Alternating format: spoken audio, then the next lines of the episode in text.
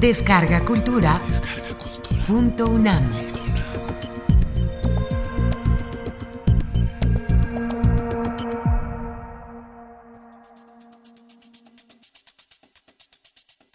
El extraño viaje de Rudyard Kipling. Eduardo Lago.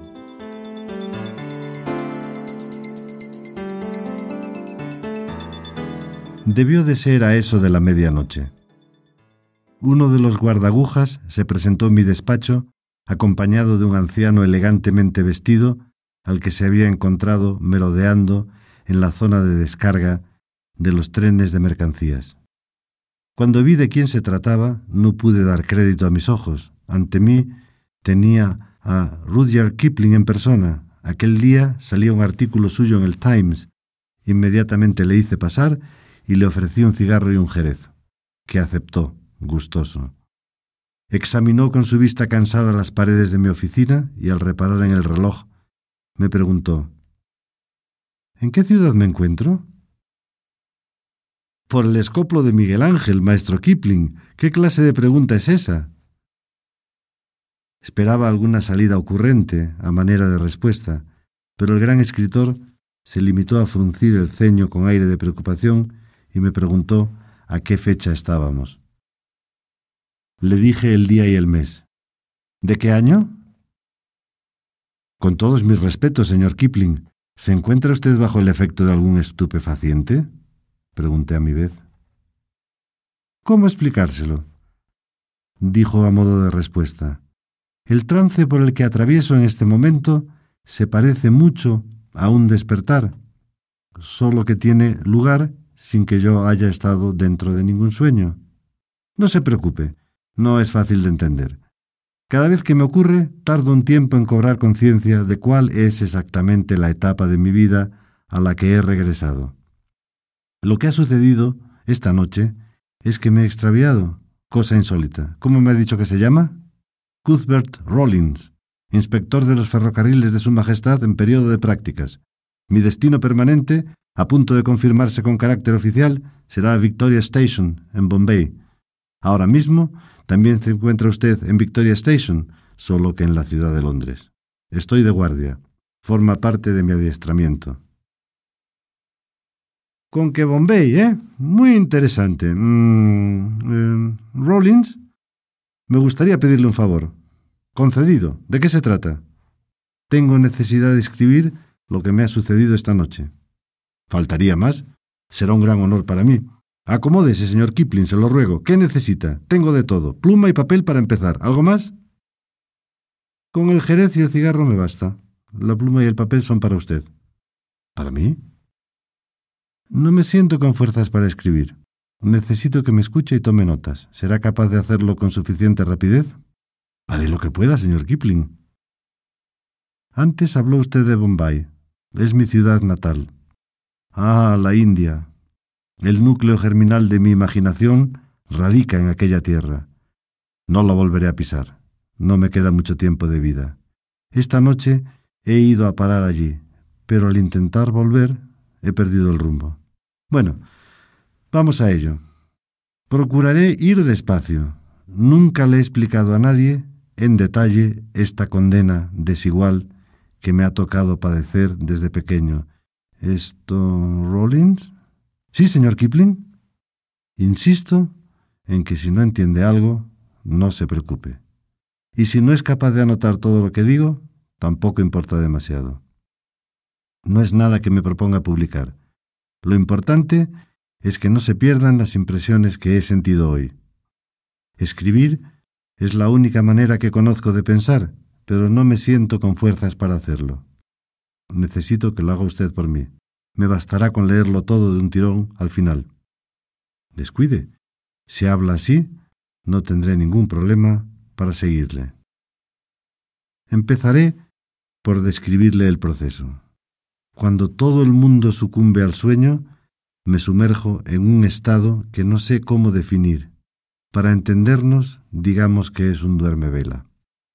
Unas cuantas noches al año, el número es imprevisible, hallándome en ese estado, salgo a pasear. Algo, no sé bien qué es, me arrastra a un lugar que cada vez es distinto, y cuando regreso es como si alguien hubiera borrado mis pasos. Los lugares a donde llego son más bien la cristalización de ciertos estados de ánimo. Físicamente, no tardo mucho en reconocer dónde me encuentro, aunque por lo general las cosas presentan un aspecto levemente distinto al habitual. Los muebles, los objetos personales, los rincones de la casa, el perfil de la calle visto desde la ventana del dormitorio, todo es ligeramente distinto. Lo que me cuesta algo más es saber a qué época de mi vida he ido a parar exactamente. Hay veces que regreso al punto originario, a la época en la que contraje mi extraña afección. Entonces tenía seis años y me costaba aceptar la decisión de mis padres. Mi hermana Trix, tres años menor, y yo tuvimos que irnos de Bombay a pasar unos años en Inglaterra. Era el destino de todos los jóvenes angloindios. Había que pasar una larga temporada en la metrópoli, impregnándose de la cultura originaria. Los primeros brotes de mi enfermedad, por llamar de alguna manera lo que me sucede, se manifestaron durante el viaje en barco de Bombay a South Sea. Nuestro destino era la pensión del capitán Holloway y su esposa, en la campiña inglesa. Bauticé el lugar como la Casa de la Desolación. Pasarían diez años antes de que pudiera volver a la India, recién cumplidos los dieciséis, a Allahabad en concreto, como redactor de The Pioneer. Durante el viaje de ida, Cogía de la mano a mi hermana Trix para no sentirme abandonado cuando el sueño se apoderaba de ella y me dejaba a merced de los espíritus de la noche. Fue así como empezó todo, también mi escritura. Aquella noche fue cuando me visitaron por primera vez los demonios. Kipling se calla. Afuera se escucha el ulular del viento entre las vías. Hace una noche de neblina y frío. Estamos cerca de la estufa. Kipling está inmóvil, con la mirada perdida, el puro consumiéndosele en la mano. No hay reglas fijas, ni edades a las que regrese con mayor frecuencia. La puerta se puede abrir en cualquier dirección. Lo de la puerta no es más que una manera de hablar, pero básicamente en eso consiste lo que llamo la visita de los demonios, que suelen estar esperándome en una zona limítrofe, ellos y los niños. Kipling está un rato sin hablar. En realidad son inseparables. Ellos fueron los que me llevaron hasta Kim y Mowgli. Los adultos no habrían sido capaces de conseguir algo así. Es una escena que he vivido muchas veces. Al ver que me acerco, uno de ellos me coge de la mano y me lleva a otro tramo de mi vida sin que yo me llegue a percatar de cómo sucede. En mi fuero interno no percibo ningún cambio. La temporalidad no sufre distorsión alguna. Para mí, todo sigue fluyendo de manera lineal. Lo importante es lo que me encuentro al final gracias a los daimons. Anote bien la palabra. Seres sumamente difíciles de tratar. Geniecillos personales, me gusta llamarlos. Los pequeños dioses de la escritura. Luego están las presencias reales de mi vida, Trix es una de ellas, pero hay otras. Carrie, por ejemplo, mi esposa, Caroline Balestier. Me suelo tropezar con ella en distintas épocas de nuestro matrimonio. También los lugares varían. Algunos son más recurrentes que otros.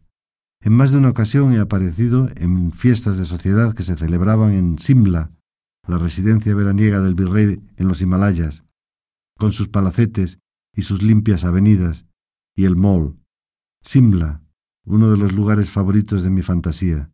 Allí me he encontrado en varias ocasiones con Flo, un amor no correspondido al que no entiendo muy bien por qué regreso, cuando hace tanto tiempo que ha dejado de importarme. Hay muchos otros rostros. Como en los sueños propiamente dichos, me puedo topar inopinadamente con cualquiera que haya ocupado un lugar en mi vida, sea importante o no. A diferencia de lo que ocurre en los sueños verdaderos, sin embargo, nunca se me aparecen desconocidos ni seres imaginarios. Todo es muy real, tan real como la vigilia misma. La única diferencia es que nunca entro en contacto directo con los seres que me salen al paso. Siempre hay una distancia insalvable, un velo invisible que se interpone entre mis seres queridos y yo. Ese velo es el propio acto de soñar, no yo, sino los demás. Los seres a los que me acerco están arropados por el sueño, privilegio que a mí me está vedado. Esa es la terrible barrera que nos separa, y es y será siempre para mí una barrera infranqueable. Hay veces que la experiencia puede ser negativa. Una noche, mientras contemplaba a Carrie con abandono resignado, mis pensamientos se volvieron contra mí. De pronto no supe muy bien quién era la mujer con la que llevaba tantos años compartiendo el lecho. Observé su rostro más de cerca, tratando de desvelar el misterio, y en su lugar apareció el de una mujer con la que tuve un encuentro íntimo en circunstancias muy extrañas. Comprendí entonces que mi cabeza quería hundirme en un pozo y tuve que emplear toda la fuerza de mi voluntad para no caer en él. Sin embargo, es importante, porque es precisamente a esas profundidades a donde es preciso descender para crear. Las raíces de la imaginación se hunden allí, y por duro que resulte a veces ir hasta el final, la verdad es un privilegio reservado a pocos. Hay aspectos gratificantes. Por ejemplo, cuando los demonios me trasladan a una fecha en que mis hijos son pequeños. Entonces, en el cuarto de los niños, me quedo embobado viéndoles dormir. Sobre todas las cosas agradezco que se me conceda el don de poder volver a ver a mi pequeña Josephine. Pobre hija mía, la muerte me la arrebató cuando apenas tenía siete años en Nueva York. Yo estaba enfermo de neumonía y no me lo dijeron inmediatamente. La noticia me dejó hundido en un dolor lancinante del que nunca me recuperé del todo. Por eso agradezco la posibilidad de volver a verla viva y aunque no me puedo comunicar con ella, soy feliz contemplándola y sintiéndola tan cerca. Kipling me acerca el vaso de Jerez para que se lo rellene. Esto... ¿Cómo ha dicho que se llama? Perdone que se lo pregunte tantas veces. Rollins, señor. Es verdad, lo siento. Soy un pobre viejo desmemoriado. Déjemele echar un vistazo a esos papeles, Rollins. Kipling inspecciona lo que acaba de dictarme y me lo devuelve. Lee muy deprisa. Bien, es un buen borrador. ¿Se siente con fuerzas para seguir? Por supuesto. Bien, bien. Ahora queda la parte principal. Hablar del lugar en donde he estado. Es eso lo que quiero entender. Santo cielo, ¿quién lo hubiera pensado? Londres, el punto de partida, cuando tengo un pie en la tumba, no hable así, señor Kipling, se lo ruego, le queda mucha vida por delante. Si usted lo dice. ¿Listo, Rollins? Cuando quiera. Así pues, verano de 1885, Allahabad. Todavía no he cumplido veinte años. Tiene gracia, porque si a mí me intimidan los demonios, por el contrario a ellos les encanta estar conmigo. Es curioso que mis pasos me hayan llevado esta noche a mis inicios como escritor. ¿Quién podía suponer que el hijo del funcionario John Lockwood, antiguo jefe del Departamento de Escultura Arquitectónica de la Escuela de Artes Industriales de Bombay, destinado ahora en Lahore, estaba llamado a ser famoso. Y sin embargo, eso fue lo que pasó. De cuando en cuando llegaba un cable procedente de Inglaterra solicitando un cuento mío. Al cabo de una década, se me reconoció como poeta. Al cabo de dos, mi nombre había dado la vuelta al mundo. Ahora, al final de mi vida, cuando ni siquiera sé bien dónde me llevan mis pasos, todo eso me da un poco igual. Claro que es fácil hablar a todo lo pasado. De haber sido un fracasado, quizás fuera otro mi cantar. Estaría harto de libar el cáliz de la amargura. La noche que he revivido hoy fue muy extraña. Voy a intentar reconstruirla. Incapaz de conciliar el sueño, Salgo de la habitación a dar un largo paseo, con la vaga idea de pasarme por la redacción. Hace calor y apenas hay luna, aunque un resplandor difuso resalta los contornos del fuerte que mandó construir Akbar en la parte alta de la población. Algo me hace dirigirme allí. Subo hasta las almenas desde donde se domina la ciudad inmensa. La construcción militar me hace evocar episodios sangrientos. La historia de la ciudad está llena de ellos, aunque a estas horas de la noche Allahabad no puede presentar un aspecto más apacible. Hay niebla. La luna apenas se distingue y solo se ve luz en unas pocas casas. La ciudad es un piélago donde vive un animal ciego que extiende sus tentáculos por los confines de la oscuridad. Mi imaginación entra en ebullición.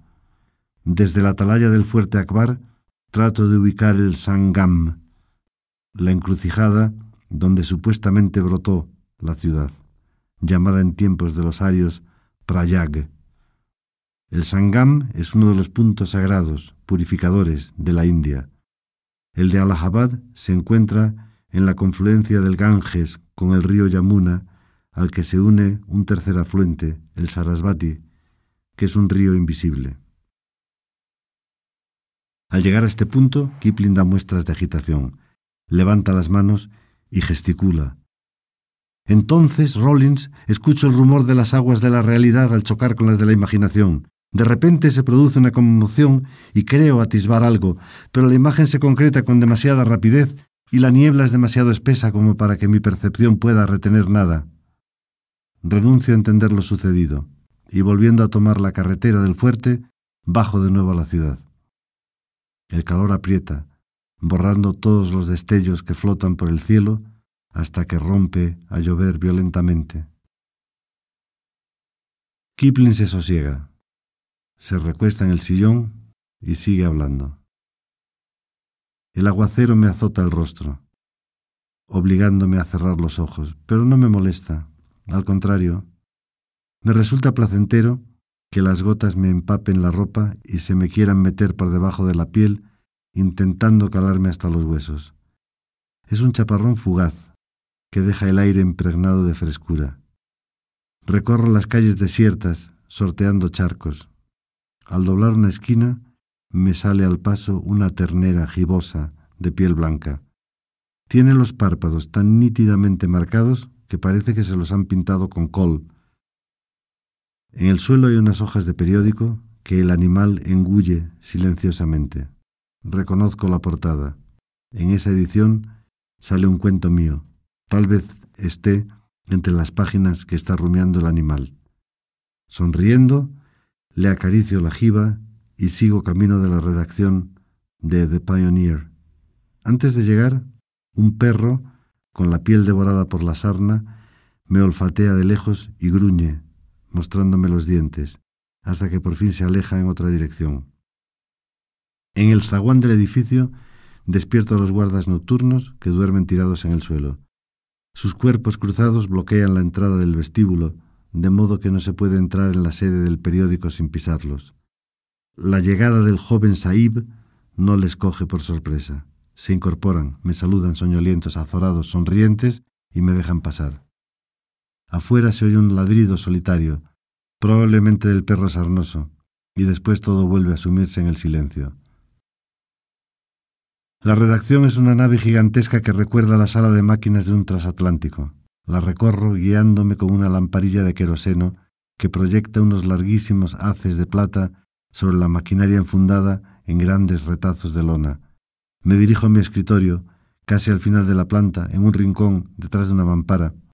Antes de sentarme, me pongo la bata y me calzo unos manguitos para proteger la ropa de las manchas de tinta.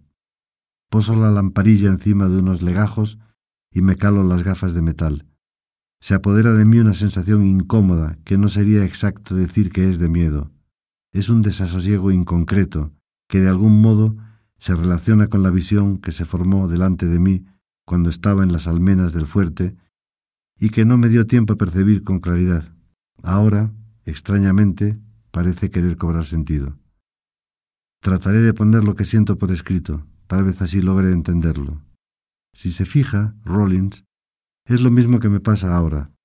Desde el momento en que el punto metálico de la plumilla roza el papel, la realidad se empieza a desdibujar.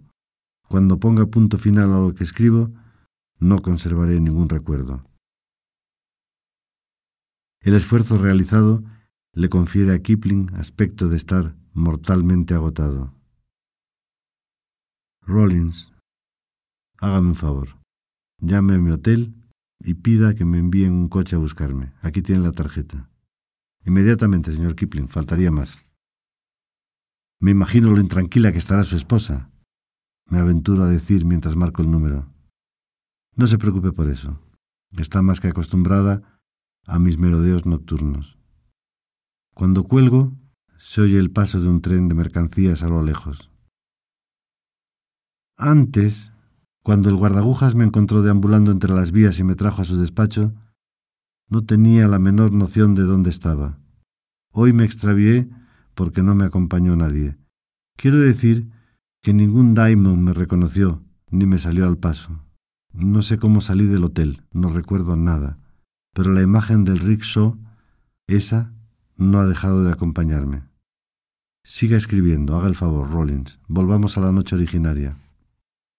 Encima de la mesa veo el fajo de hojas azules que contienen el cuento que acabo de escribir. Me sorprende el título que le he puesto. El rickshaw fantasma. Encima de la palabra rickshaw hay un borrón de tinta del que sale un hilo que recorre casi toda la hoja. Apoyo la yema del dedo en el borrón de tinta seca y salgo de la redacción. Está amaneciendo. Es en el tramo de regreso cuando me pierdo. Debería estar de vuelta en mi habitación, en una casa situada en la ladera de una colina, protegida del sol por una arboleda.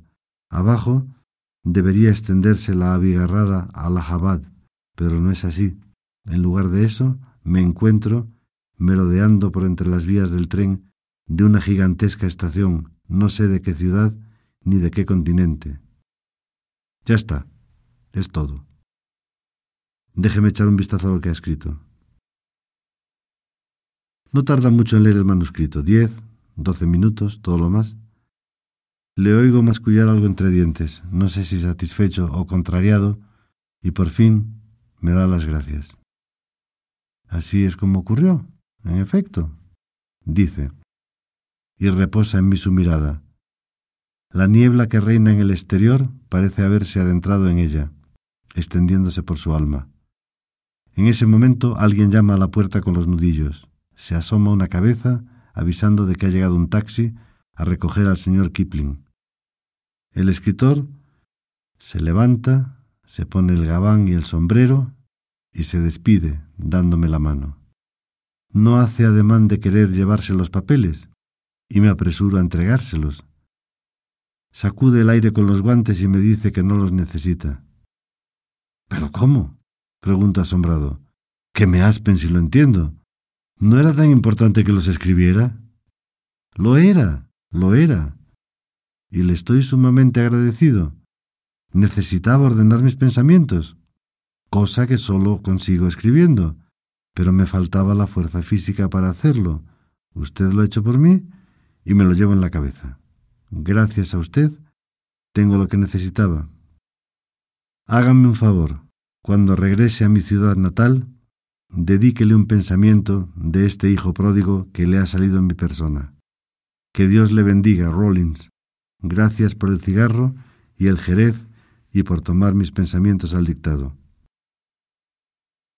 Dudo antes de pedírselo, pero al final supero mi timidez y digo, Maestro Kipling. No me llame maestro, por favor, ¿sí? ¿Le importaría, eh, espero que no le parezca un atrevimiento? Diga lo que sea de una vez. Estoy en deuda con usted. Extendiendo los papeles azules como los de su cuento, formulo por fin mi petición. ¿Me dedicaría estas palabras? ¿O simplemente fírmelas, si le parece bien?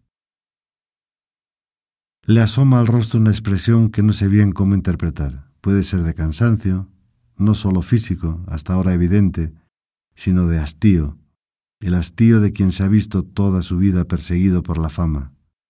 Pero no dice lo que piensa. Agarra la pluma con gesto profesional y se limita a comentar.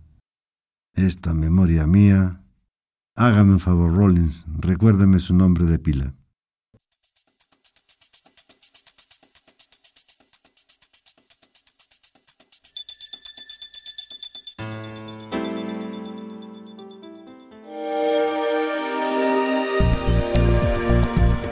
Descarga Cultura. Descarga Cultura. Punto UNAM.